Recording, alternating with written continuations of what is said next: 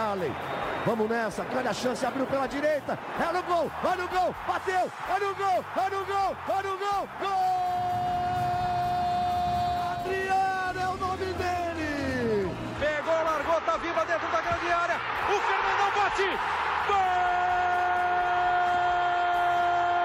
Faz o gol, garoto. Faz o gol, faz o gol, faz o gol, faz o gol. É no gol, é no gol, é no gol.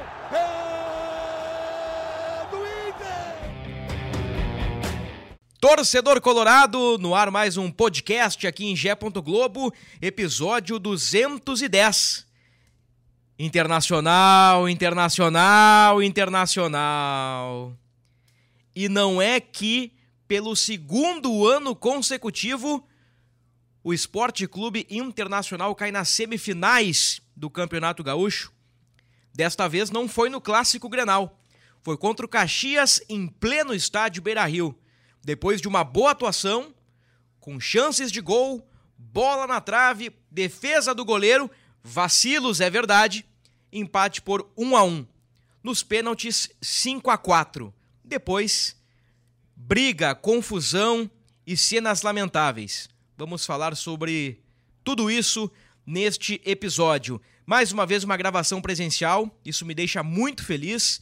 O trio titular está confirmado: Tomás Rames, Luca Pumes e eu, Bruno Ravazoli. Quero te cumprimentar, Luca. Seja bem-vindo novamente. Aquele abraço. A tua primeira frase sobre a eliminação do Inter. Ah, triste. É, poderes a vexatória, vários momentos, várias questões, mas o triste acho que vai bem é, pela não o sentimento só de tristeza, mas a situação é triste, né, pelo todo, por todo o contexto, mas vou te deixar aí prosseguir e te dar a saudação inicial, dizer que mais uma vez também estou muito feliz de estarmos gravando presencialmente. Só por isso que eu estou feliz. Sabe quem abriu um sorriso? Quem? Cacique Medina. Ai, ai, ai. Semifinalista, assim como Mano Menezes, no Campeonato Gaúcho. É, Bruno. Tu vê só, né? Tomás Rames, repórter de Gé. Globo, testemunha ocular de todos os episódios. Bem-vindo novamente, Tomás. Um grande abraço. Um abração, Bruno. Um abração, Luca. Todos que nos acompanham. Faltou futebol, sobrou fiasco, né? Mas fica uma dúvida, né? Quem será que a torcida do Inter vai culpar por mais um fracasso? Essa é uma grande questão. Porque recentemente Dourado, Edenilson e outros jogadores foram taxados como perdedores. E o Inter passou por uma reformulação, acho que 13 ou 14 jogadores saíram do último Brasileirão para cá, o Inter contratou cinco e, e, parece que a zica não sai. Muda treinador, fiz aqui a brincadeira do Medina Mano Menezes, é, foi apenas uma brincadeira porque volta e meia nesse podcast estamos o, o Alexander Medina que foi muito mal no ano passado, mas troca treinador, muda parte do elenco, até presidente e, e o Inter segue com essa nhaca, né? Com essa coisa ruim. Vamos tentar buscar respostas. Perguntas não faltam. Vamos buscar respostas. Luca e Tomás, ambos estiveram no Beira Rio, né? Tomás uh, na condição de jornalista, analisando os fatos, analisando o jogo. Luca Pumes na condição de torcedor, uma visão mais emocional. Eu quero começar contigo, Tomás. Os 90 minutos, os pênaltis e mais um fracasso colorado. Pois é, Bruno. Uh, você falou que o Inter jogou bem, eu já discordo na largada, né? Não acho que o Inter jogou bem. Acho que o Inter jogou mais do que vinha jogando, né? Mas jogar bem, acho que o Inter ainda não jogou nesse ano, né? Acho que o futebol que o Inter apresentou no Brasileirão do ano passado, ele não existe mais, né? São 13 jogos e eu ainda não vi aquele futebol nesse ano e resultou nessa campanha do Gauchão muito fraca, né? De 13 jogos, seis vitórias, né? Seis empates e uma derrota. Ruim do Inter, né? Isso é claro. O Inter repetiu os problemas, né? A defesa do Inter, que era vista como um grande trunfo no Brasileirão, mostra fragilidade, jogo sim, jogo também, né? O Vitão não faz uma boa temporada. O mercado mal, deixou o Heron, estava vigiando o Heron, deixou ele aparecer nas costas para marcar. Depois o mercado apareceu no fim do jogo para brigar, né? Bustos mal também, né? Não foi bem marcando e apoiando também não. Baralhas foi entortado no lance que, do cruzamento do gol. O meio-campo é o Alan Patrick, que joga bem sempre. O Alan Patrick, sim, destoa. Acho que o Maurício estava bem também e o, e o Luiz Adriano, gostei também. Acho que o passe do Luiz Adriano, inclusive, pro, pro Maurício merece elogiado. Mas. Ah, o, e o Pedro Henrique entrou bem. É, vamos ser justos, né? Esses quatro, né? O Depena foi mal de novo, depois ainda foi expulso. Wanderson abaixo. O Wanderson jogou menos. Wanderson o Wanderson abaixo- deu uma paulada no travessão que seria um golaço, mas. Seria. Mas eu comparo Wanderson com Wanderson. É, não, com certeza. E o Pedro Henrique, inclusive, dá um passe pro Estevão, que poderia colocar o Inter na final. E o Estevão perde o gol, né? E aí, nos pênaltis, aconteceu o que o Inter acontece quando o Inter vai pros pênaltis. Né? O Inter perde nos pênaltis. o Inter vai pros pênaltis e perde, né? São cinco eliminações seguidas nos pênaltis. Então, acho que o torcedor, acho que o Lucas já sabe, né? Quando o Inter foi pros pênaltis, ah, o Lucas já conheceu o roteiro, né? E aconteceu o que tem acontecido. O Inter foi eliminado. E aí, o fiasco, né? Como eu tinha dito, né?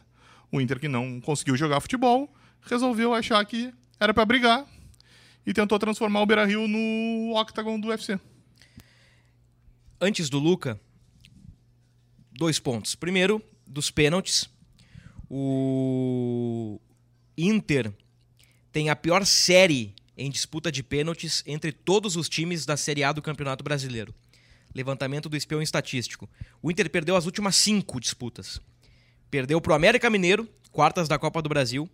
Perdeu pro Boca, oitavas da Libertadores. Perdeu pro Olímpia, oitavas da Libertadores. Perdeu pro Melgar, quartas da Sul-Americana. E perdeu pro Caxias, semifinais do Gauchão. Uma no Independência, uma em La Bombonera, as outras três no estádio Beira-Rio. As três últimas derrotas no estádio Beira-Rio. Para efeitos de comparação, o Bragantino é o segundo colocado nesta lista com três derrotas consecutivas em pênaltis. O Bragantino perdeu para Ponte Preta, Goiás e Água Santa, mas não nos preocupamos com o Bragantino nesse podcast. Para outro efeito de comparação, o maior rival do Inter vem de uma vitória em pênaltis. O Grêmio eliminou o Ipiranga numa disputa de pênaltis na Arena. E o outro ponto que eu queria comentar eu esqueci no momento. Então, por favor, Luca Pumes, eu quero a tua visão da arquibancada. O que, que aconteceu no estádio Beira-Rio na noite de domingo? Então, Bruno, em primeiro lugar, acho que é interessante o que o Tomás fala sobre alguns jogadores específicos. Estou totalmente de acordo em relação a alguns nomes. Eu, eu vou discordar um pouco só na questão do Baralhas, por mais que ele tenha sido entortado e não, não é um jogador que é, chegou vendendo bom futebol, usando a expressão que tu acabou de, de utilizar. É, não, não tinha feito boas partidas pelo Inter. É, eu achei ele muito voluntarioso, marcando intensamente. Não, não comprometeu na criação das jogadas, mas, ok, no lance do gol ele, ele pode ter falhado, mas de maneira geral não acho que tenha sido uma partida ruim do Baralhas. Inclusive, quando ele sai, o mano dá um abraço bem apertado nele, é, sorri, tipo, agradece, porque a- ali ele correu bastante, lembrou muito em alguns momentos é, a intensidade, e até pela questão da faixa de campo também, do Gabriel em outros momentos. É, mas fica aí o momento também do gol que o Tomás salientou. Curiosamente, o Baralhas também é Gabriel. É, Gabriel Baralhas, né?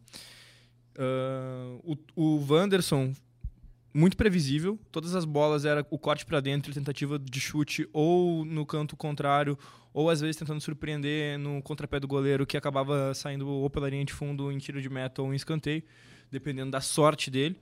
E basicamente, cara, o time do Inter todo foi mal. Ao lado direito do Inter de defesa é uma festa. O Inter tem tomado muito gol, muito gol nas costas do Bustos. E aí a gente tem, de novo, eu vou lembrar dessa tática moderna do Inter de parecer um time capenga, mas não ser, privilegiando eh, a parte ofensiva técnica e tática do Bustos, podendo ter alguém às costas dele para marcar, que é o Maurício, que fez sim uma ótima partida, para além do gol. É, mas não tá dando certo. A gente abdica de ter o Pedro Henrique de um lado, é, jogar Pedro Henrique e Wanderson é, de um lado e outro e o, Luiz Adriano no meio para ter esses avanços do Bustos que não estão resultando em grandes lances no ataque e estão deixando muito exposto o lado direito de defesa do Inter. E mais uma vez a gente tomou um gol que a bola partiu por ali. Perguntaram pro Mano sobre Bustos e Depena. O Mano não vê Bustos e Depena abaixo. Natural que o treinador fale isso, né? Natural, né? É, Eu não, eu não esperaria o Mano falando mal dos seus jogadores publicamente. Mas o Mano é um cara inteligente, eu tenho certeza, né? Que, que ele tá vendo o que tá acontecendo. E o Mano, na coletiva pós-jogo, ele. Olha só que curioso, né? Ele utilizou a palavra que eu venho utilizando desde a quinta rodada do Galchão. O Mano disse: o Inter foi regular, de regular. De não ser tão bom e de não ser tão ruim. E eu trouxe aqui uma tese bem nada a ver na, na, na, na hora, assim, mas ela se confirmou, Luca, que foi a da roleta. O Inter é, um, é uma roleta. É um razoável. Tu joga ali, vou jogar no vermelho ou no preto? Para o ímpar. Ah, uma hora eu vou ganhar, uma hora eu vou perder. Uma hora eu vou ganhar, uma hora eu vou perder. Meio sem sal. E nessa roleta aí caiu pro lado errado e o Inter perdeu. O Inter foi eliminado. Ser razoável Cassino! traz essa, essa margem. O, o ser razoável é. Tu ganha um jogo de 3 a 0 do, do São Luís, tu ganha de 4 a 0 de outro time ali, tu ganha de 4 a 1 do Esportivo, mas tu perde de Grenal, tu empata com Caxias, tu empata com Juventude, tu empata com Avenida. Então, ser razoável pode te trazer vitórias, mas pode te trazer derrotas. E o Inter nunca deixou de ser razoável durante o Campeonato Gaúcho, embora eu tenha gostado, Tomás Rames, da atuação do Inter contra a equipe do Caxias. Teve bola no travessão, teve volume, teve chute de fora da área, o Alan Patrick muito bem. O Inter merecia a vitória. Mas aí entra um pouquinho do, do, do ser razoável, né? Do, do não estar no melhor nível técnico e também um pouquinho da nhaca, né? Da bola do Estevão, por exemplo, ela bate no goleiro e sobe e vai para fora, ela não bate no goleiro e entra. Aí um pouco também de azar do garoto, que não vai ser a solução do Inter no curto prazo, né? O Inter vai precisar se reforçar. O Inter não ganhou nenhum jogo dos três que ele pegou o Caxias no Gauchão, né, Bruno? É verdade. Isso é importante lembrar, né? Detalhe, e nos três são na frente. É verdade. Nos dois, no Beira Rio e lá em Caxias. E no jogo da fase classificatória aqui em Porto Alegre, o Inter sai na frente e leva a virada com dois gols do Wesley. Pivô, de Busca no tu- final, né? pivô da confusão depois do jogo ali que nós vamos falar na sequência. Ah, sobre o Estevão, sei que não é momento de elencar culpados e acho que a galera fica até meio frustrada quando se fala mal da base do Inter. Não, tô, não quero falar mal do processo, mas faz tempo que o Inter não revela um grande jogador, né? Tipo, um jogador assim pra, pra entrar e ser é, um dos 11, ou pelo menos o 12 jogador com, com muita força. E o Estevão ele foi pintado como essa grande joia, essa promessa aí que, que a gente tem. E, cara, não me lembro, de fato, assim, é, me dói falar. Eu não tô aqui para conectar, não é o meu trabalho, não é a forma com que eu faço a minha análise aqui. Mas, meu, eu não me lembro de uma vez que o Estevão entrou e resolveu alguma coisa pro Inter, ou fez alguma coisa de também. bom. Ou... Ele fez um gol num 5 a 1 na Sul-Americana contra aqueles respeitosamente timecos que o Inter pegou na fase de grupos da Sul-Americana. Acho que é o jogo que o Dourado faz três gols. Aí o Estevão, lembram que o Estevão entra contra o Havaí, Uhum. dá um passo pra trás e é vaiado, aí depois o Estevão entra na Sul-Americana e faz um gol, os caras pegam o Estevão, erguem o Estevão, aquela coisa toda. E É. ali, ó, surge um garoto, vamos com calma, vamos ver aí, segura tem talento, mas até hoje não... É, tipo, não, nada muito brilhante. É. Parece que dentro de campo não. Nem o Mosquito, né? os o Lucas Ramos. É, o- os dribles que ele dava no, no- na, na base ainda, esse individual, nada. E aí ele entra, o Pedro Henrique gentilmente cede o gol pra ele, né? O Pedro Henrique tinha ângulo ainda pra bater. é, podia ter tentado sozinho, o alemão estava no meio da área. Ele vê o Estevão melhor colocado do que o alemão em relação a outro adversário para poder ter mais tempo para bater. Então ele não joga no jogador que tem o, o instinto né, de gol, ele joga no Estevão por simplesmente ser melhor colocado. É aquela coisa do, do quando os 11 se conhecem, né? Quando existe um, um 11 ali, e acho que essa foi o, esse foi o raciocínio do Pedro Henrique, tu tem que confiar sempre em quem tá melhor posicionado. Não, o Pedro Henrique fez a jogada certa. Foi o que o Yardley falou do porquê que, quando falaram pra ele, por que, que tu não tocou aquela bola no Luiz Adriano, que era centroavante e tudo mais, e já tinha feito um gol, não sei o quê, e tocou no Gabiru, contestado. Ah, ele tava melhor posicionado. Ponto. É isso aí. E aí o, o, o, o Estevão melhor posicionado consegue perder o gol e aí vai bater o pênalti decisivo. Eu não consigo imaginar o momento em que eu sou um garoto, eu tenho a chance da, do jogo, da classificação aos 90 e tantos e eu vou bater o pênalti decisivo. Eu não consigo. E aí, não, e o, aí o Mano até colocou um garoto, o Matheus Dias, pra bater. O Matheus Dias bateu muito bem. A questão é. E é- o Matheus entrou só pra bater o pênalti, só pra lembrar, né? A questão, eu acho que. Dá uma é- seguradinha é, é o também. peso. Tava meio ruim ali, né? É o- o... Inter quase tomou o gol ah, com a bola na trave e também Aos 43. assustou, né? E também Não, teve o- outro lance que o mercado salva ali junto com o Kehler. Eu acho que o Mano também, óbvio, também pra bater o pênalti, mas ele pra dar precisou uma colocar um é, o Inter ali. tava com a menos, né? Já Era uma escapada e acabou, né? Mas a questão do, do Estevão, e os treinos são fechados, né? É provável que treine bem. Se o Mano colocou pra bater, é porque treina bem. A única questão é, o Estevão vinha de um gol perdido aos 44, um, um gol não é um gol perdido, é um gol feito.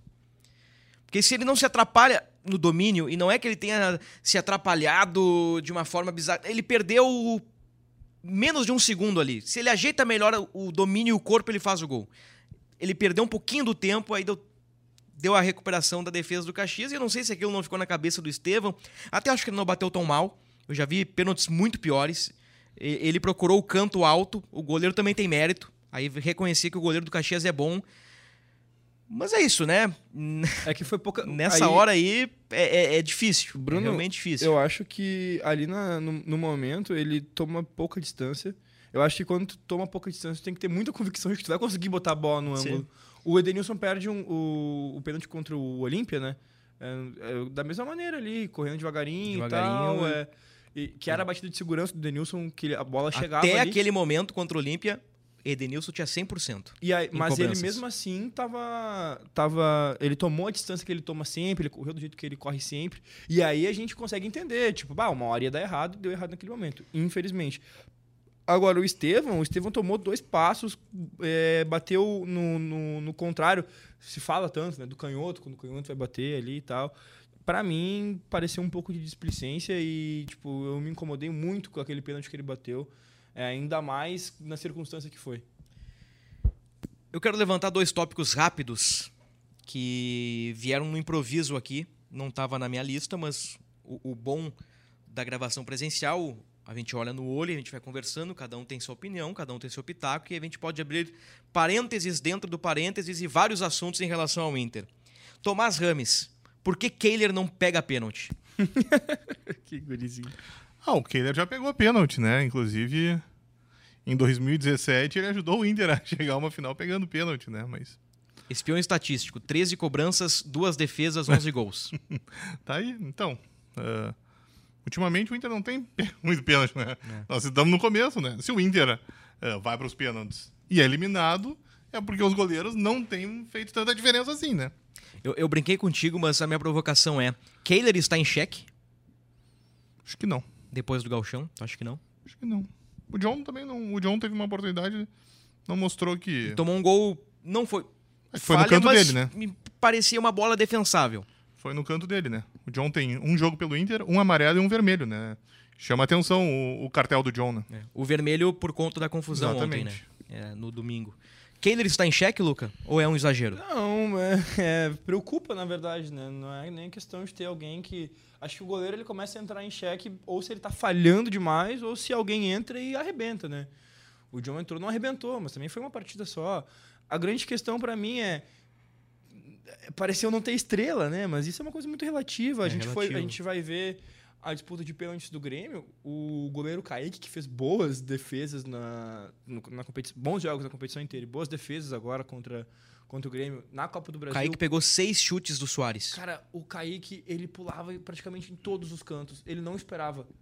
Quer dizer, ele não jogava antes. O Kehler se atirou mais de um pênalti antes da, da cobrança. E aí, Kaique que já eliminou o Inter quando jogava pelo Vitória, né? Na Copa do. Brasil. É. aquele, uma patada do Diney, né? Porra, É. o Diney, mano. É, tu ele vê já só, né? jogava quando eu nasci. Em 98 ele já era jogador de futebol e ele, o Inter foi eliminado. dele. O- Tem eliminação recente pro Vitória no Beira-Rio com Miguel Ramírez, 3 a 1 Tem eliminação pro pior Grêmio do século. Tem eliminação pro Caxias. Tem eliminação pro Melgar. O Caxias, nos últimos quatro anos, disputou mais finais de gauchão que o Inter, né? né? Isso aí é uma bela estatística. E é, aliás, uma bela matéria, por sinal. E É uma péssima lembrança. E uma lembrança. Eu, eu assim, ó, eu, por que eu provoco o Kehler? Não é porque ele não pegou pênalti que ele tem que sair do time e entrar o John. Não é isso. Mas eu tenho sentido falta de aquela defesa fora da curva. Aquilo que eu sentia falta com o Marcelo Lomba. Marcelo Lomba é um bom goleiro? É um bom goleiro. Ele falha de vez em quando, falha. Mas eu não via. com exceção de 2019, o Lomba operando grandes milagres ou fazendo defesas fora da curva, o que o Daniel fazia. O, o criticado Daniel, volta e meia, ele fazia uma defesa espetacular que tu não esperava. Uhum. E o Kehler talvez tenha feito uma ou outra aí no gauchão, mas pra mim o jogo que fica na minha cabeça é aquele 0 a 0 com o Flamengo. E, e de lá pra cá eu não me lembro de grandes defesas do Kehler. Ele falhou contra o Juventude. Talvez tenha um ou outro momento aí de uma bola defensável, mas por enquanto tá nota 5, nota 6. É. E, e se é pra ficar no nota 5, nota 6, eu penso que há necessidade de buscar um goleiro nota 7, nota 8. É, mas aí se, aí se a gente tem um goleiro que foi testado uma vez só, então, quem sabe dê que é uma, chance. que é uma ao goleiro. contratação que foi bastante discutida aqui. O Inter contratou um novo Daniel, um novo Kehler, porque o John tem 20 e poucos jogos na carreira. Ah. E foi uma contratação que realmente pegou a todos de surpresa. Mas se ele jogasse, por exemplo, como joga o goleiro Kaique, eu, eu tatuaria na minha barriga goleiro Kaique. Goleiro Kaique. Goleiro Kaique. Cara, é, uma, é, um, é um grande nome, goleiro Kaique. Tem, uma, tem umas posições que são muito boas, é, tipo o volante Johnny, o goleiro Kaique, o, o lateral Fabrício Bustos. Johnny voltando Lateral, na né? seleção agora. Agora o atacante alemão não fica legal, o meia, o alemão Alan Patrick. Agora o volante, o goleiro é. O acho- goleador alemão. É, aí, aí, aí nós estamos aditivando, né? É. Bom, uh, Kehler. Ponto e vírgula. Luca provocou da base. Vou largar a granada sem pino aqui pra vocês. Qual foi o último grande jogador revelado na base do Inter? Não sendo prospectado. Não vale Yuri Alberto, portanto, não vale Maurício. Não vale Esses Oscar. caras- não vale Oscar. Esses caras vieram quase prontos, né? É, Cara, Nilmar, Diego, Daniel Carvalho, sendo bem saudosista ali, início dos anos 2000, 2003, 2004. Essa galera aí, essa turma, Sobes, que chega, explode e é vendido por muito dinheiro. Ah, por muito dinheiro. O. Porque me parece, enquanto vocês pensam, que a base do Inter ela tem formado muitos jogadores para mercados de série B, C e D.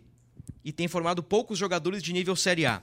Eu não sei a quantas anda a questão Gustavo Grossi, eu não sei quanto tempo precisa para o planejamento, para o projeto dar certo. Eu não, eu não sei se eu posso cobrar do Gustavo Grossi. A questão é que não é de hoje, não é de ontem, não é da semana passada, é de alguns anos. O Inter não consegue revelar bons talentos. Para mim, o último é Alisson. Goleiro. Alisson. A gente teve, assim, não foi por muito dinheiro, acho que até por conta da, da posição na época, sei lá, mas ah, acho que antes do Alisson, talvez o Juan Jesus.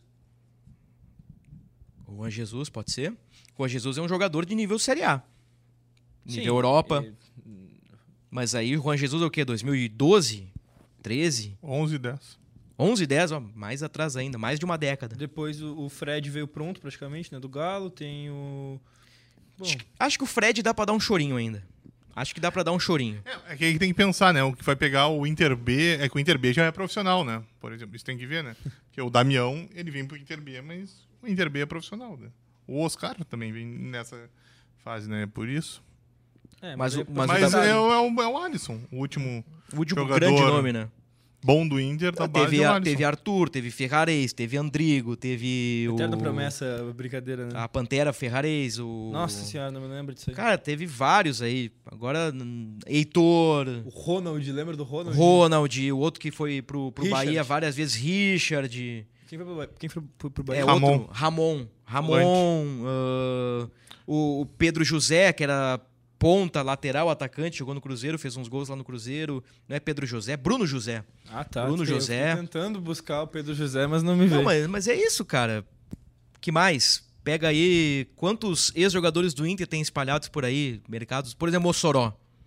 Mossoró é lançado por- pelo Klemer, que fez gol no Grêmio, jogador do Ipiranga. Tudo bem, ele não é um nível Série A, né? Acho que o próprio Mossoró reconhece isso. Mas é o Inter tá formando jogadores para esses mercados. E, e eu sinto falta de um, de um jovem talento ali. Quem é o jovem talento do Inter hoje no, no grupo? O Luca não joga.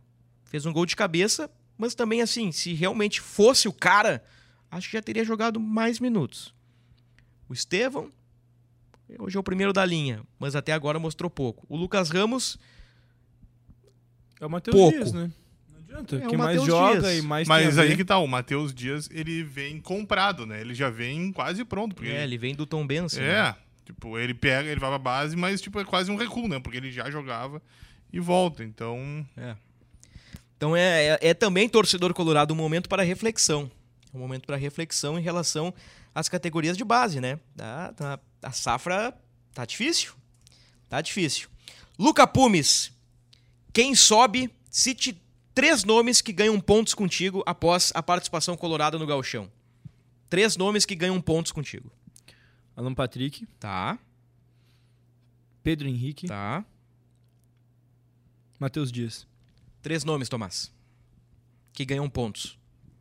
Com o Mano, contigo, com o Inter, com a torcida. pois é. Estranha essa pergunta, né? Porque se eu pensar, o Alan Patrick e o Pedro Henrique já existiam, né? Já eram importantes pro Já Inter, eram né? importantes. não, mas... Mas, Então- o, mas o Alan Patrick de 2023 é melhor que o de 2022. Não, isso eu concordo, mas Tanto eu acho que ele já era importante, quanto- entendeu? Não, ganha ponto não significa que mudou de patamar. É, né? por exemplo, Alan Patrick, acho que melhorou em relação ao ano passado, ganha ponto. O Pedro Henrique mostrou. ele já fa- Versatilidade, Já, né? fazia gols, mas mostrou uma faceta goleadora e uma capacidade de jogar perto, perto do gol. Se for pensar, o Luiz. Adriano, ele tem quatro jogos, um gol e duas assistências. Pode ser. Pode ser o Luiz Adriano Tudo também. bem, eu pensei nele também, mas achei que assim muito muito cedo.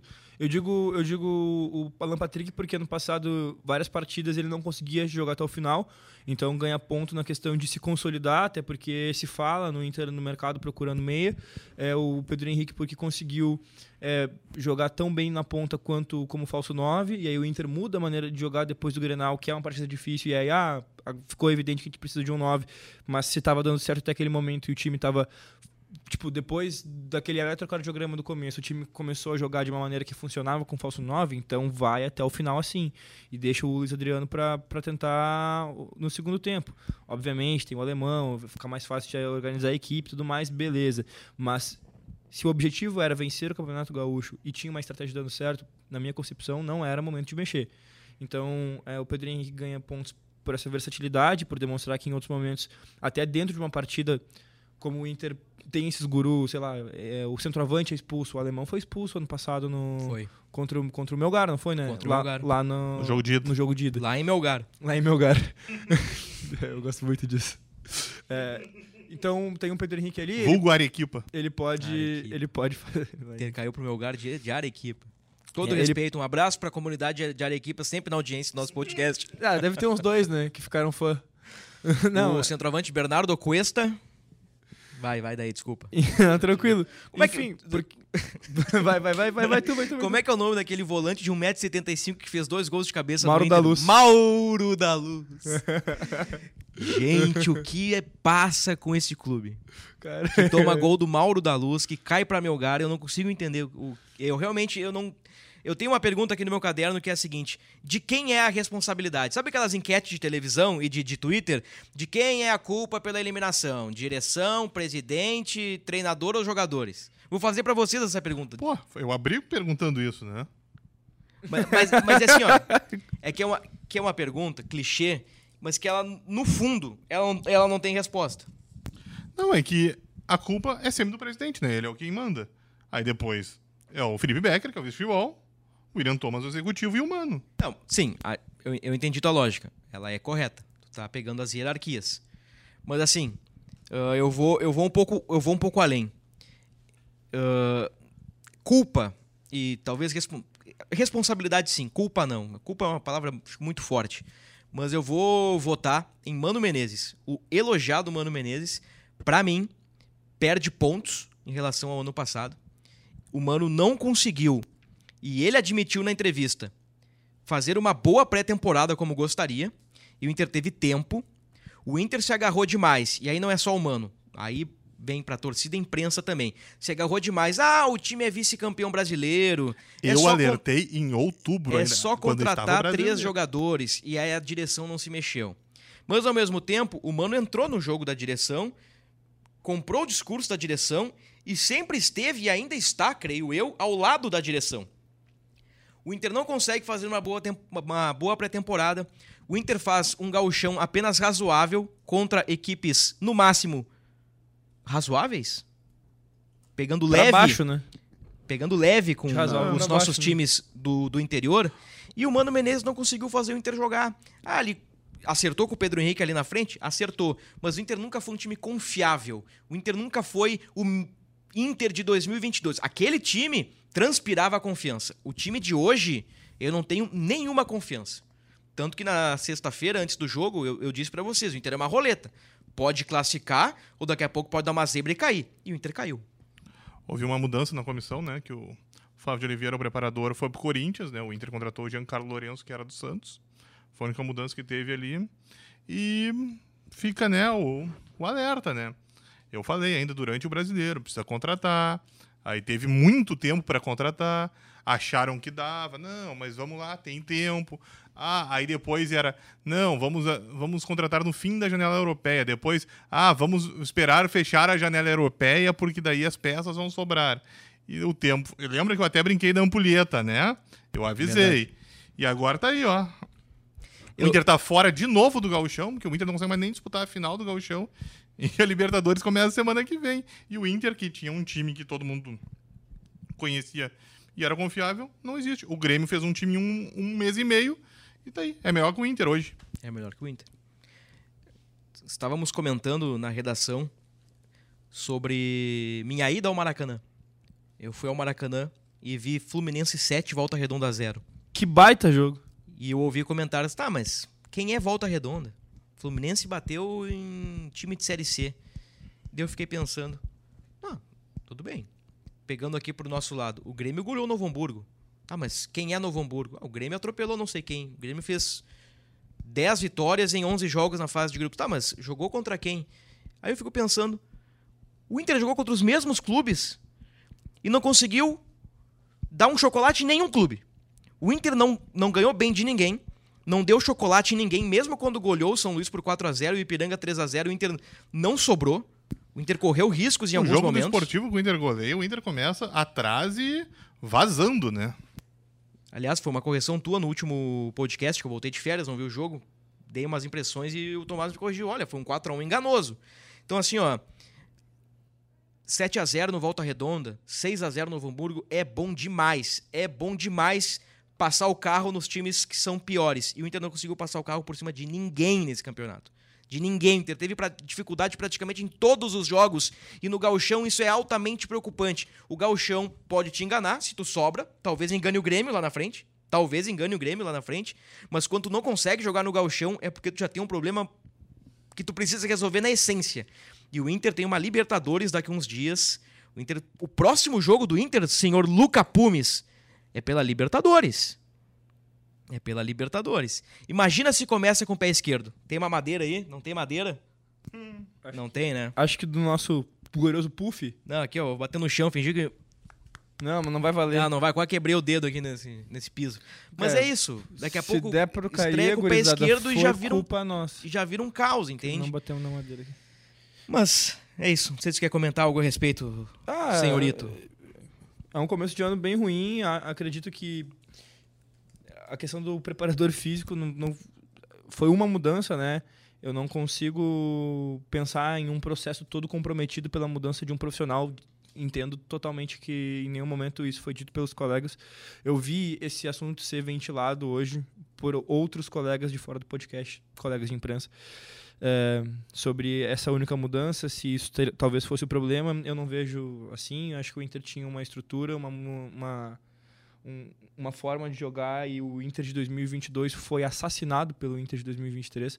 E aí eu, eu tô falando do, do, do time, da tática, do elenco, de tudo que o Inter tinha em 2022 pelo clube, instituição é, geral. Um, um, o, de 2023 matou o de 2022. Acho que a resposta está aí no, no, na tua explanação inicial, Bruno, quando tu cita que o Inter é, dispensou 13 jogadores e contratou 5, né? Uh, só mudando a palavra dispensar por negociar. Sim. Mas é... é pode ser o Inter se desfez Sim. de alguns jogadores, entre eles Edenilson e Tyson. Sim. É, são, são 13 para trazer 5. Cara, é, a matemática ela tá bem longe de fechar bem longe de fechar mesmo. E aí a gente começa a pensar na base, ok? A base ela tá aí para ser um recurso, né? Ela tá aí para ser um recurso para tu usar nos, nos teus, nas suas reposições carentes, mas a gente sabe muito bem o que aconteceu com o Santos quando o Santos precisou ali, o Santos fez um Brasileirão para cair é, conseguiu fazer uma boa campanha de Libertadores, mas o time fica totalmente capenga. Ele, fica, ele, ele precisa ter um foco só.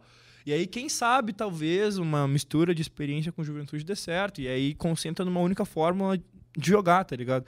Mas a matemática não fecha. É, eu sei que o Tomás e eu temos opiniões divergentes em relação a. Não há dúvida.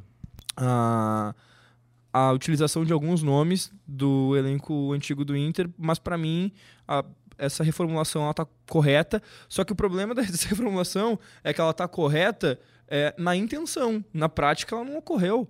O Inter não reformulou o elenco. O Inter trouxe alguns jogadores diferentes, mas dispensou, né, e negociou.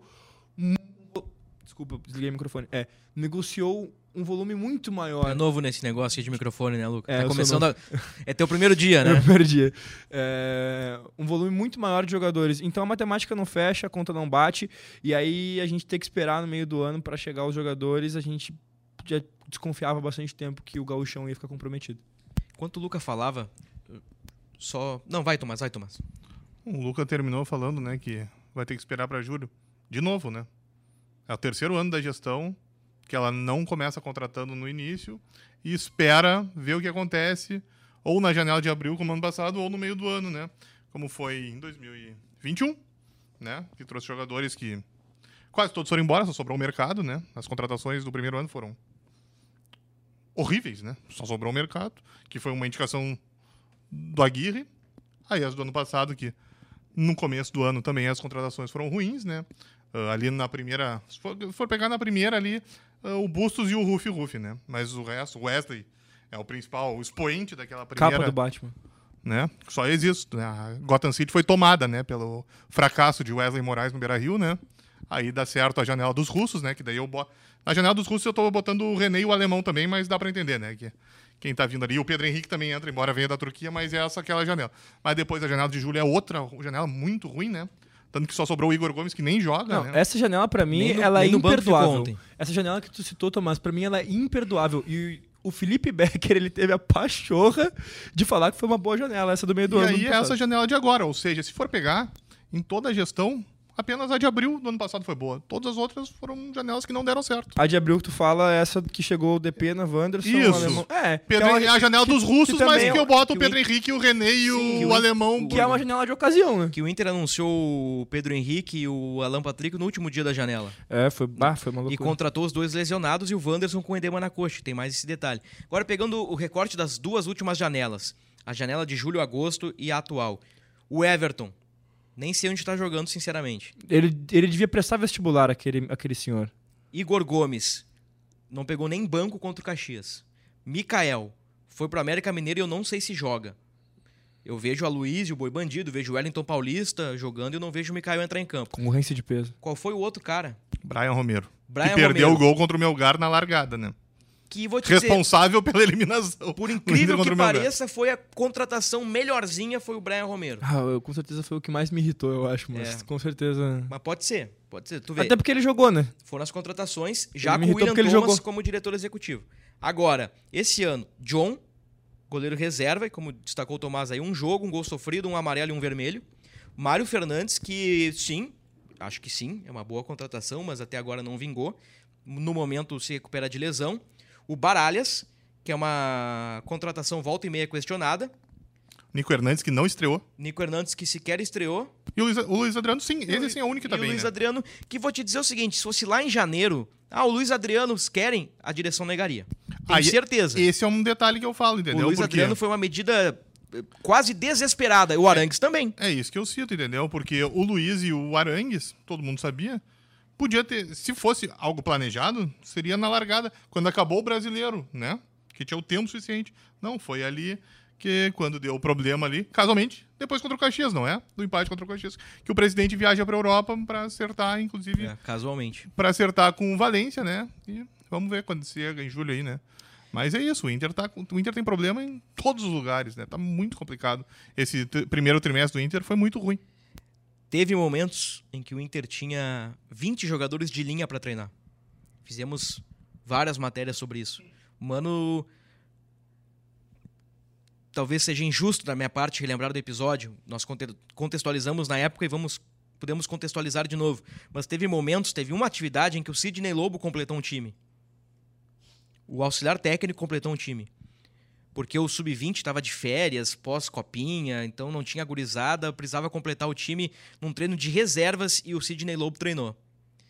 Então, assim, ó, teve a questão Mikael, uma demora para tomar uma decisão, para ser firme com o Mikael, que se reapresentou acima do peso. Eu olhei pro Mikael na representação e disse: Meu Deus, esse cara tá acima do peso? Não é possível, mas só eu vejo isso. Eu, olhei, eu perguntei pros colegas de imprensa, assim, fora da presença de funcionários do Inter, né? Gente, vocês viram o Mikael? Esse cara tá acima do peso. Não deu outra. Deu um mês, nem isso, o Mikael foi mandado embora. Rescindiram o contrato com o Mikael. Não sem antes uma boa novela, que é de praxe no Inter, né? É. Então, assim, ó, aí já citamos várias questões aí. Ah, Por exemplo, hoje o assunto base do time do ano passado, só no papel, ela já é uma falácia, né? Já não existe mais aquela base, o, o time já é outro, o Luca disse muito bem.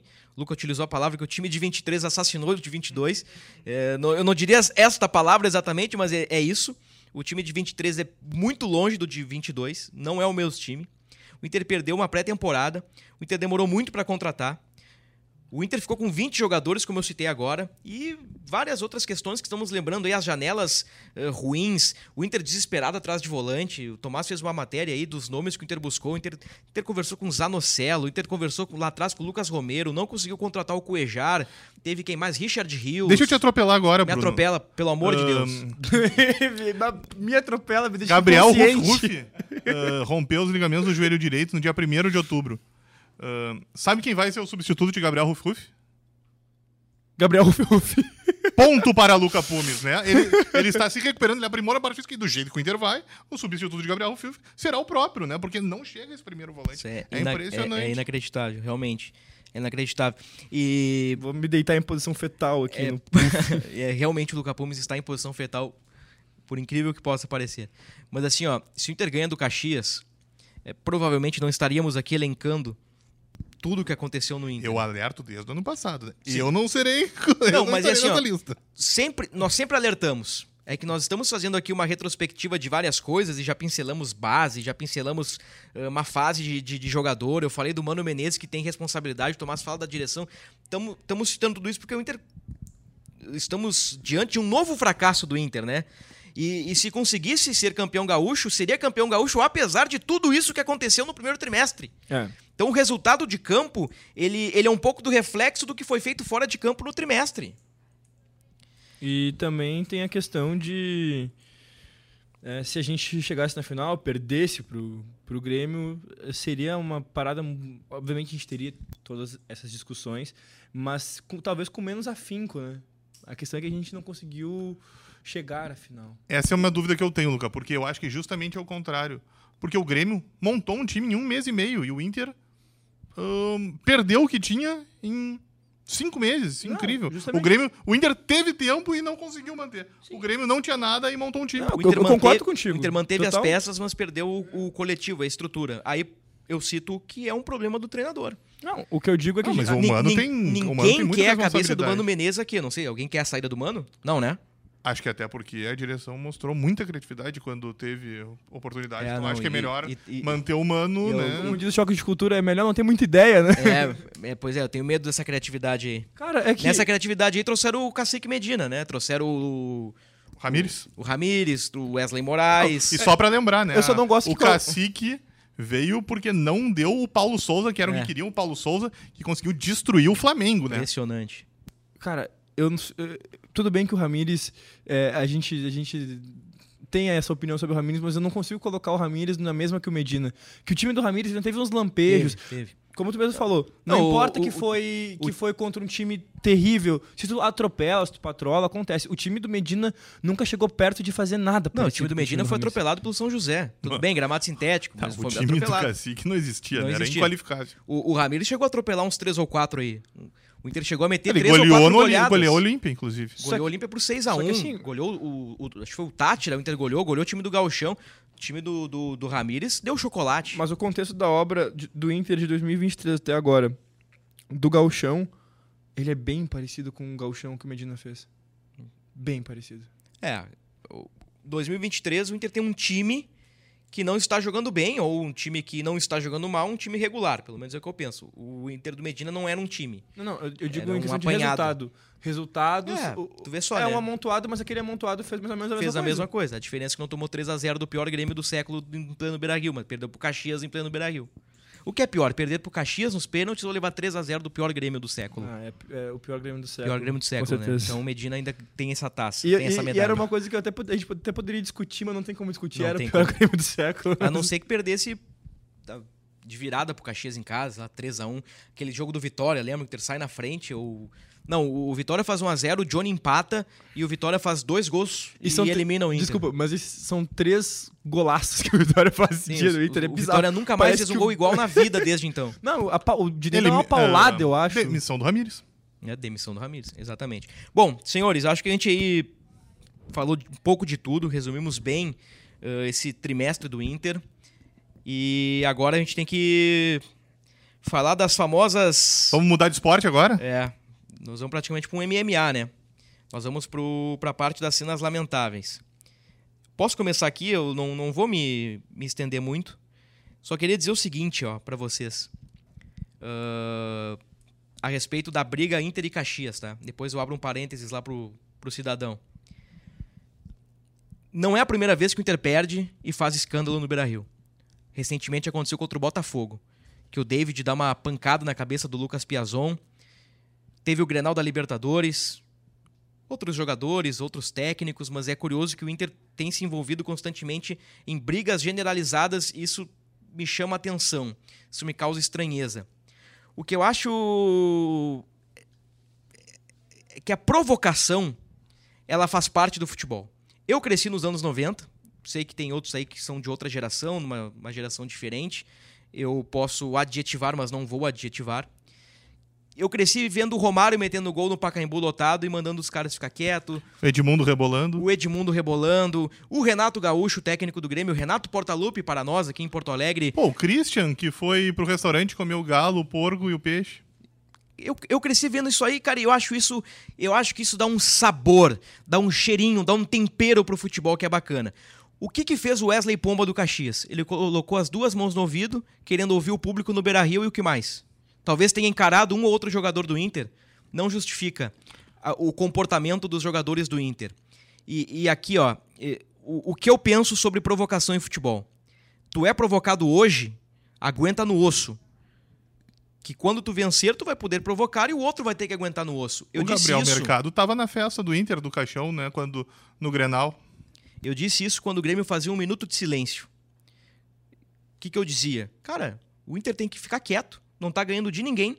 Tem que aceitar a provocação. Aceita, fica quieto, ignora. Deixa os caras provocarem. Anos depois, nem tantos anos depois assim, o Grêmio foi para uma segunda divisão, o Inter foi lá, provocou o Grêmio, o Grêmio foi lá e não gostou. Teve a briga no Beira-Rio naquele Grenal de 2021, início de confusão lá, que o, até um colega da assessoria de imprensa leva um rapa por trás, tem o, o Kaique Rocha envolvido, enfim. Eu acho que tem que aguentar no osso. Eu acho que o cara do Caxias não fez nada demais. Ele até foi expulso na súmula por, por provocar e debochar. Cara, o, o futebol tá ficando muito mimizento. Acho que os jogadores, por vezes, são muito mimizentos. Eles não aguentam a provocação e, quando ganham, querem provocar. Então eu acho o seguinte, ó, atitude lamentável por parte dos jogadores do Inter, que depois eh, virou par- por parte dos jogadores do Caxias, que também brigaram, porque depois que começa a correria não tem muito como controlar, né? Fica, fica um pouco mais difícil. Eu acho que a faísca para confusão ela não, não foi o suficiente para o incêndio, que foi o, o Wesley Pomba lá. Então, dito isto, eu só lamento o que aconteceu e falar o quê do, do cidadão que entra com uma criança em campo para chutar os Países Baixos, bago do jogador do Caxias, né? É um negócio inacreditável. Eu nunca vi. Eu tenho 10 anos de jornalismo. Eu, desculpa, eu usei uma palavra inadequada aqui, mas eu me passei. O, mas ignora. Eu, eu, eu trabalho há 10 anos com jornalismo esportivo, há mais de 20 anos eu vejo pelo menos um jogo diariamente, eu acompanho futebol e nunca tinha visto isso na minha vida. É um cara que vai ter que cumprir. Já vai responder dois inquéritos, né? Um por invasão e agressão e outro ahn, no Estatuto da Criança e Adolescente, né? Por expor a criança a uma situação ridícula. Então é isso. É isso que eu tinha para falar da, eu- me incomoda muito o mimimi no futebol e esse cara aí é um- um bobo. É um bobalhão, como diria Caio Ribeiro. Fiasco, né? Um fiasco. O, o- o complemento do fiasco, né? É, o- é a cereja do bolo do É um fiasco do fiasco. fiasco. E é isso, Bruno. O que os jogadores fizeram foi ridículo. Não conseguiram jogar e quiseram brigar. Ahn, Gabriel Mercado, Rodrigo Moledo, Alan Patrick, Baralhas. John Baralhas, Emerson Júnior, que ainda nem estreou pelo Inter, né? Saindo batendo pelas costas dos jogadores. É, o o Emerson Júnior. ele- O Moledo deu um né? rapa por trás no cara e o cara nem tava olhando pro Moledo, né? Aliás, ah, como você considera essas atitudes dos jogadores do Inter, Luca? É lamentável, né? O que, que eu vou te dizer, Thomas? A gente fica envergonhado porque é, já é uma humilhação tu, tu, tu perder uma partida em casa, né? Uma partida dessas. No contexto que foi, pro time que foi, com todo respeito ao Caxias, o Inter não podia ter perdido. O Inter não fez valer em nenhum momento a camisa do Inter nem lá. O Inter pagou no Beira-Rio a falta de intensidade, vontade de não fazer valer o manto do Inter lá no Centenário. O Inter jogou muito mal. E o gol que o Alan Patrick faz lá é, é- chega a ser até injusto com o Caxias. O Alan Patrick bate um pênalti terrível, a bola gentilmente volta para ele e ele faz o gol. E o Inter não existiu mais lá. E a- as costas do Bustos foram uma festa também lá no Centenário. O Inter não foi pra frente, o Mano não se indignou. E aí eu vou, um tempo depois, concordar contigo com a tua afirmação de que eu acho que o Mano perde bastante ponto nesse gauchão. Em vários momentos a gente viu o time do Inter jogando recuado contra equipes que, meu Deus, se a gente for pegar então um dia o Bayern de Munique, nós vamos jogar com os 11 dentro da área, né? Porque é, é impressionante, né? Tipo, o, o grau de acovardamento que o Inter teve nesse gauchão, assim, em vários momentos. E aí isso reflete também, né, na pressão, nas vaias, no momento em que as coisas não não, não dão certo e aí para algum ou outro torcedor que eh, cobra uma indignação, o cara quer mostrar a indignação é, de outra maneira. Eu vou te falar, se o Inter tivesse metade dessa indignação lá no Centenário, a gente tinha entrado nesse segundo jogo no Beira-Rio classificado. Em vantagem. Não, não, a gente podia ter entrado classificado, Bruno É isso aí. precisando apenas de um, ah, de um empate ou ah, o fato de a gente precisar de uma vitória simples depois daquele jogo lá é muito simbólico. A metade da indignação que foi colocada naquela briga, se fosse colocado dentro de campo, porque o Inter não teve nada de intensidade no primeiro jogo da semifinal do Gauchão. Eu vi o, o lance do, do Botafogo. O Sport TV reproduziu e comparou né, as confusões. E uma provocação de jogo ali, né? O jogo tá quente e tal, tu ganha o jogo, cara, faz parte.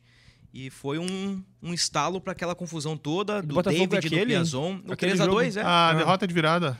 Ah, aquele jogo foi complicado. Não, e, e me parece. Bom, não sei. Eu já disse que não, não, não aprovei. Primeiro que eu jamais aprovaria uma briga, né? Ainda mais pelo motivo que foi, né? O cara pô, colocou a mão na orelha e tá, e aí? Sou formado no Grêmio, fiz gol em vocês de novo. Ah, o cara aguenta, baixa a cabeça e vai pro vestiário. Mas na zona mista ninguém aparece pra dar resposta. Na zona mista só aparece o Alan Patrick. Depois do jogo, Pedro Henrique. Aliás, só o Pedro Henrique fala. Essa. Esse, esse tesão pela, pela, pela indignação que os jogadores mostraram ali depois do jogo, correndo atrás dos caras do Caxias, eles não mostram pra aparecer pra dar satisfação pro torcedor na zona mista. Entrevista coletiva, ninguém fala. Então tá muito fácil. Tá muito fácil. Não sei se tu quer comentar, Tomás. Pois é, Bruno. Talvez. Ontem até. ahn, acho que foi combinado, né? Dá pra. Porque os jogadores saíram duas horas depois de ter acabado o jogo, né? E saíram juntos, né? E depois o Alan Patrick é o último e dá entrevista, né? Como representante do grupo, já que ele é o capitão, né? Então dá pra até ver que é sincronizado. Mas é isso. Acho que o Inter tem que falar mais, entendeu? O Inter não fala. Ah, falta explicação. O Mano até deu entrevista nas últimas duas quintas, mas fica sempre por essas. Por que, que os jogadores não falam antes todos os dias? Ué, por que não pode botar um jogador pra falar? Eles, ele- aliás, eles recebem direito de imagem, né? Tá no salário deles, eles têm que dar satisfação, né? Então eles precisam se manifestar e o Inter precisa dar uma resposta, né? Ontem até o presidente falou, né? Explicou, pediu desculpa, mas falta, com- falta comunicação. O Inter não se comunica com a torcida. Se o mercado ou qualquer outro jogador, ao invés de puxar briga ou começar a correria ou, ou ficar emburradinho com a provocação do cara do Caxias, e aqui eu, gente, estamos no podcast do Inter, mas se fosse Grêmio, se fosse Palmeiras, se fosse podcast do Água Santa, do Bragantino, eu, seria a mesma coisa. Porque tem, que aprender a, ganhar e tem que aprender a perder. E seria muito melhor se os jogadores voltassem para o vestiário, reconhecessem o apoio da torcida e eles fossem na zona mista dar explicação. Ah, jogamos mal, jogamos bem, a bola bateu na trave e saiu, a bola bateu na trave e entrou, estamos felizes, estamos chateados, estamos não sei o que, vem Libertadores, Copa do Brasil, temporada é longa. E vou dizer, eu gostei da entrevista do Alan Patrick. Eu, eu, eu, gostei também da atitude do capitão da cara bater. Que nesse momento o capitão tem que dar cara. E não dá pra. Não tem dúvida, né? Que se o Inter ganhar do Grêmio no primeiro turno, todos os jogadores vão falar, né? Aí também, né? O cenário é muito favorável, né? Aí o pessoal surfa na onda. E aqui é realmente uma crítica ao Inter que se comunica pouco e quando se comunica, muitas vezes se comunica mal. Tem esse detalhe aí e o Tomás fala bastante sobre isso. Senhores, explodimos o podcast. Não literalmente, né? Pra sorte de todos nós aqui. Ah, né? que pena. Se pudesse. o Luca Pumes está daquele jeito. Luca Pumes começou o campeonato gaúcho brocha, brochado, depois do 2 a 2 com o Juventude. e o Luca Pumes termina o campeonato igualmente brochado. Não, mano, aqui nós decretamos o fim de Luca Pumes, né? Se eu já tava brocha do começo, né? Não, eu comecei brochando, né? É, mas Porque assim, a ó. expectativa não era a expectativa não era ruim depois do final do ano que o Inter Não, a teve, né? expectativa era ótima. Então eu achei que eu ia estar viril. É. Tal qual o Gabriel Mercado, né? É. Que tá É, a colocando essa virilidade é uma virilidade em característica outras... do Gabriel Mercado dentro e fora de campo. Gabriel Mercado, né? Podia ter prestado atenção no Heron. É. É, ali foi uma falha do, do mercado também, mas quem começa a jogada lá na frente, e o Mano falou na coletiva, o Alan Patrick também, mas não deram nome aos bois, o Tauan Lara pega a bola na ponta e tenta passar num drible raio-x no meio de três caras, perde a bola, o Caxias inverte pro Jean Dias, o Jean Dias cruza e o, o cara faz o gol de empate. Bom jogador. O insinuante Jean Dias, né? Insinuante. Deu muito trabalho pro Bustos. Então tá, senhores. Fechamos então. Virar a página a partir de agora. Né? Vamos ver como é que vai ser o Inter na Libertadores, né? Sabe que esse time do Inter, ele, ele é tão imprevisível Vai fazer 100% de aproveitamento da fase de Que é grupos. de Melhor campanha da fase de grupos. e atropelar os caras na Libertadores e brigar pro G4 o tempo todo no brasileiro. Porque o time do Inter é imprevisível. O Inter cai pro meu lugar e faz a melhor campanha da história de um turno e de um brasileiro depois que cai pro meu lugar. Ganha, sei lá, 12, 13, 14 jogos de 19. É, se seguir a lógica de todas as eliminações do Inter e as respostas que o Inter dá logo na sequência, que é o jogo contra o Fluminense, acho que na partida contra o, Globo também, logo na, logo na sequência, a gente tem o quê? Um Grenal? É o quê? Não, a gente tem o jogo contra o Aimoré, e de- aí o Inter vence com o gol do David, e depois... Depois tem o Grenal. Depois tem o Grenal que o Inter vence também, né? É, que é um Grenal totalmente fajuto, né? Mas enfim, é, tipo, uma vitória totalmente fajuta do Sim. Inter, né? Com um time. hum, É, um, é um agregado, um amontoado de jogadores que o Grêmio tinha. Mas sempre depois da tragédia vinha um- uma resposta É, positiva. pro Então, meu- aparentemente, o Inter vai começar bem a Libertadores. É, né? vamos ver, torcer pra isso, né? Mas em 2021, quando caiu pro Olímpia, com a Gui foi derrocada, né? O Inter ganhou o Grenal e... O Inter precisa atacar mais, eu preciso dizer isso. Só isso. Então tá, Luca, obrigado, viu? Um Opa. grande. Um grande Bruno Ravazoli. Valeu. Tomás Ramos, estamos nos cumprimentando neste momento aqui. Fizemos um, um grande podcast, quase uma hora. Longuíssimo. Um grande Long- podcast. Longuíssimo, longuíssimo. Então tá. Vamos ver se no próximo podcast a gente não fala de MMA, né? Só de futebol. Ah, tomara, Tomara. né, gente? Tomara, É né? que não tem, não tem jogo até o próximo, então. Não, porque, porque assim, né? Agora, pra fin- finalizar mesmo. Os caras ali dentro têm que dar o exemplo. Eles têm que dar o exemplo. Toda aquela confusão, todo aquele início deu margem para um cara qualquer ali entrar em campo com, uma criança de 3 anos no colo. O cara entrou em campo, o Luca Pumes, com uma criança de 3 anos no colo para agredir um jogador adversário. Impressionante.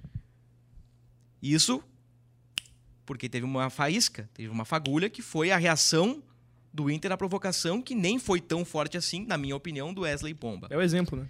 Bom, mas fechamos a página do Campeonato Gaúcho, voltamos aí ainda nesta semana com mais um podcast do Inter, projetando Libertadores também com sorteios de Libertadores, Copa do Brasil, projeção de Brasileirão e o Inter, né, vai ter que chupar o dedo enquanto vê Grêmio e Caxias na final do Gauchão. Dói dizer isso, mas é verdade, né, torcedor? Vai fazer o quê? Um abraço a todos, até a próxima.